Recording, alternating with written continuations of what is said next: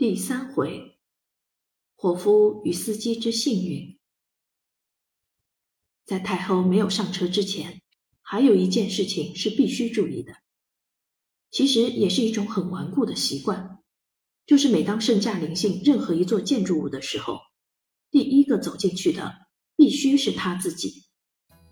要是已经有人在里头的话，这个人就得先行退出来，必须让太后走进去之后。其余的人才能跟着上前。于是，在太后未上车之前，便有人先去把车上所有的工役一起赶下车来，把他们引到一个望不见太后的所在去，齐齐整整的跪着，低下头，静候他老人家上车。因此，在这个短短的几分钟里，这一列生火待发的御用火车上。虽然烟囱里同样在冒着黑烟，汽锅里也同样的蓄满着蒸汽，但是竟没有一个人在车上照料。一直到太后在她自己的车厢里坐定之后，这些伙夫司机们才得以从地上爬起来，回到他们固定的职位上去，等待开车的命令。当我们在准备出发前的二十几天里，正不知道发生了多少的困难，累得那庆善差不多已是心力交瘁了。第一个困难问题就是车上的一班工役，因为太后兼职着要叫那些太监们去担任行车的事务，但是这可怎么行呢？虽然那些太监们大半已在宫内执役多年，竟可以胜任普通人家的男管家或侍婢的职务。然而，他们从不曾受过一些起码的铁道常识，叫他们如何行车呢？庆善费了许多的唇舌，好容易才打消了他这个成见。但是他最后还切实的叮咛，无论如何不准那些铁路工艺走进他的视线以内来。表示他依旧还遵守着不用男人来服侍他的古训。这个问题就算这样解决了。可是其他的事情却不能这样容易。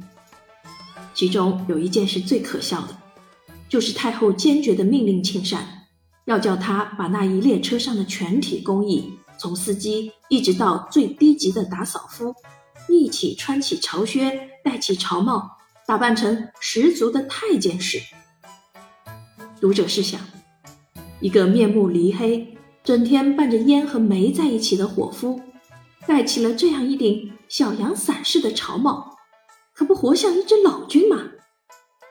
再把他足下所穿的一对黑缎制的长靴，身上所穿的一袭颜色鲜艳的像彩虹一般的锦袍，和他所站的那个煤堆比较一下，你们就不难想见那是成了一种怎样的现象。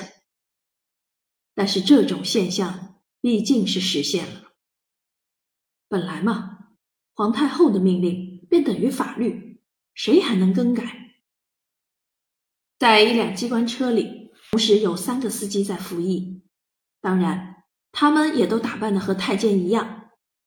待我们用甲司机、乙司机、丙司机来分别他们。其实，他们的地位已和朝中的大臣、各省的总督一样的重要了。所以他们尽可尽量的要求多派几个助手，而正是在那里开车的却只是假司机一个人。事实上，也不允许两个人同时开车。在平常的日子，他总有一个座位可以安安稳稳的坐着，但是在这一列御用火车上，除了皇太后自己以外，无论什么人都是不准坐的。于是，他也只得直挺挺地站着。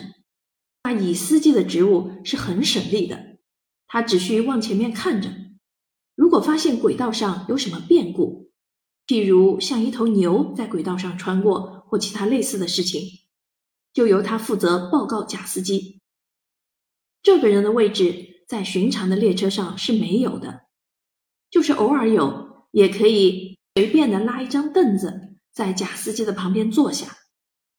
但是这一次，他当然也不能再做了，因此他往往把蹲和跪的两个动作互相轮替了运用着，稍资休息。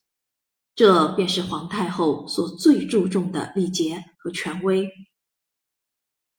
至于那丙司机呢，事实上只是甲乙两人的替班而已。要如他们中有人想休息的话，便由他补上去。假使需要休息的是甲司机，那么实在开车的职务便由乙司机走上去接替，而把乙司机所遗下的职务让丙司机代掌。其次，让我再讲伙夫的情形。他们一起是四个，始终是戴着朝帽、套着朝靴，而又穿着太监的服饰。再也用甲、乙、丙、丁来代表。甲伙夫是实在负责照管炉火的人，乙伙夫却毫无所事的闲着，一直到甲伙夫需要休息的时候，才由他上去接替。丙伙夫的工作是把后面煤水车上的煤铲到前面来，使甲伙夫可以取来加进炉子中去。丁伙夫是站在煤堆的上面，用一柄短短的小铲，把高头的煤铲到下面来，使丙火夫不必费什么力，就可以把煤输送给甲火夫。但是我们不妨想想看，那个丁火夫所处的地位是何等的尴尬。他既不能站着，因为煤堆太高，车子一颠一跛，岂不要跌下来？他又不能坐着，因为这是违反太后命令的。那么怎么样呢？当然，他只有用半坐半站的方式，老是蹲着了。所以他的工作是特别的慢，而且还要时时照顾自己的安全。这样一切的动作都依着宫中的仪式演出来了。我想在事前，这些人定曾受过几天的特别训练的。我也曾几次上那机关车上去看见过，只见那些人都是愁眉苦脸的，透着很不高兴的样子。当然，我后来也并不曾奏明给太后知道，但是我知道他们实在是受不惯这种约束。因为在平常行驶任何一列火车的时候，这种约束都是绝对没有的。第一不舒服的便是头上的朝帽和身上的锦袍；第二便是无论怎样辛苦不准坐下；第三，为着怕要惊扰太后起见，无论碰到何种情形，绝对禁止鸣器或敲钟。还有那些司闸夫是怎样工作的呢？当然，他们是不准走上这些黄色的车辆来的，更不许在这些车的顶上跑过。如果这样，至少就是杀头。那么，当这列车进了一个车站要停歇的时候，这些人怎样能上那么一节黄色车上去使用手闸呢？这问题看去似乎是难解决，但是事实上倒并不难。因为这列车的速度自始至终只有每小时十五英里或二十英里，大概是十六英里，所以在需要停车之前，司机必先派一个人从机关车上跳下去，奔到煤水车后面的半辆车上去。这半辆车并不漆黄色，乃是专供车上的工艺安歇的，制造司闸夫预备闸车。同时，司机便把速率渐渐降低，并预定这列车应停靠的地步。车行渐渐慢了，司闸夫便跳下车来，奔到后面装着那座手闸机的车上去，或是站在地上，等后面的车行过来才跳上去，随即使用手闸，很稳妥地把车闸住。司闸夫毕竟已跨上了黄色的车辆，也就是已经违反了太后的命令。不过，因为他们跳上跳下跳得很快，太后也就不注意了。在机关车的前面交叉着两面大旗，便是从前满清帝国的国旗，全部做杏黄色，中间画两条龙，龙的嘴都是张得很大。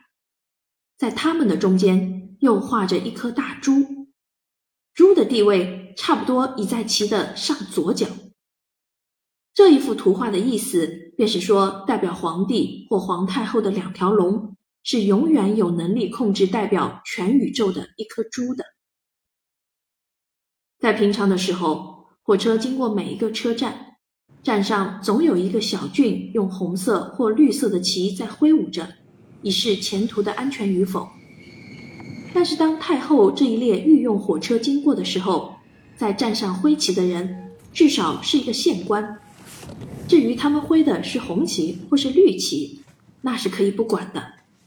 他们挥的对也好，挥的不对也好，因为一直从北京起到奉天为止，其实这一条铁道上，除掉我们一列黄色的车辆以外，就没有别的车在行动了。只有一列拖着十辆寻常的客车的兵车，满载着兵，随在我们的车后，算是护卫太后的。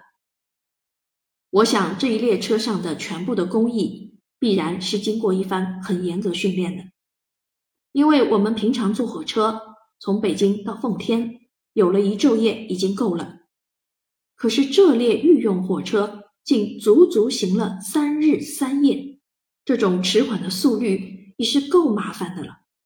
再加皇太后动不动就要命令停车，所以这些人委实是很难有休息的时候了。而且他们就是可以休息，却又不能坐下来呀。然而，无论什么困难的问题，终是有办法可以解决的。当那司机或是他的助手，那伙夫或是他的助手，以及那些司闸夫，他们一共是六个人，需要进食或睡觉的时候，他们都可以回到那挂在梅水车后面的半截车厢里去。在吃的时候，虽然蹲着。或俯着是很吃力的，可是他们蹲的方法都是很熟练，尽可以蹲着吃饭或喝茶。我们往往看见中国的工艺，在平时也是很喜欢蹲踞着的。那么睡觉又怎么样呢？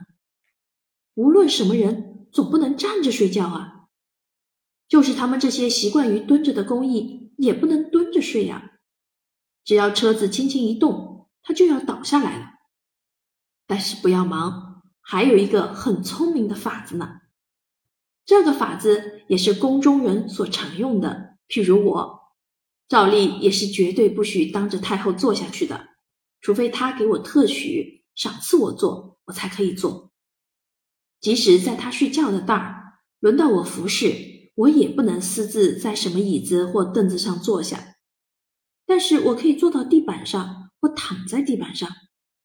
只苦少一个舒适的枕头而已，因为我坐在地上或是躺在地上的时候，我的身体比较他老人家躺在床上的身体总是低，所以便不算违法了。